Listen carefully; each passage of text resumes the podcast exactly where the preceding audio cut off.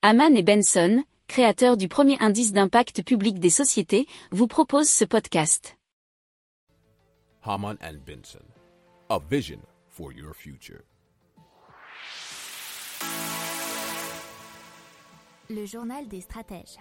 Allez, on parle de Belgique et de l'Allemagne, et plus particulièrement du Premier ministre belge qui était face à la presse, Monsieur De Croo, et qui euh, s'est exprimé sur les liens euh, qui pourraient unir les deux pays concernant l'énergie et surtout l'hydrogène.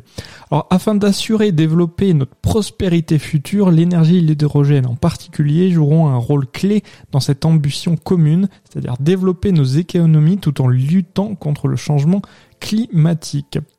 Alors le Premier ministre a expliqué que les industries belges et allemandes étaient confrontées à une demande très élevée d'hydrogène vert. Il est nécessaire de subvenir à leurs besoins en augmentant la production d'hydrogène ainsi que son importation. Alors il a également insisté sur le développement d'un marché de l'hydrogène en Europe et il a souhaité que l'axe entre le port d'Anvers, Bruges et la région de la Ruhr soit au cœur de ce nouveau marché. Nous avons vraiment l'ambition de faire du port d'Anvers une plateforme essentielle pour le transit de l'hydrogène en Europe, a-t-il indiqué.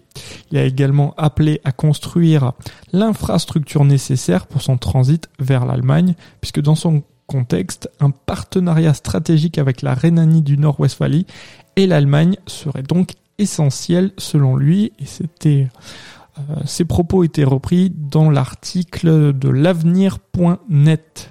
Si vous aimez cette revue de presse, vous pouvez euh, vous abonner gratuitement à notre newsletter qui s'appelle La lettre des stratèges, LLDS, qui relate, et cela gratuitement, hein, du lundi au vendredi, l'actualité économique, technologique, énergétique, mais aussi de l'hydrogène, et puis de tout ce qu'on trouvera super intéressant pour votre vie.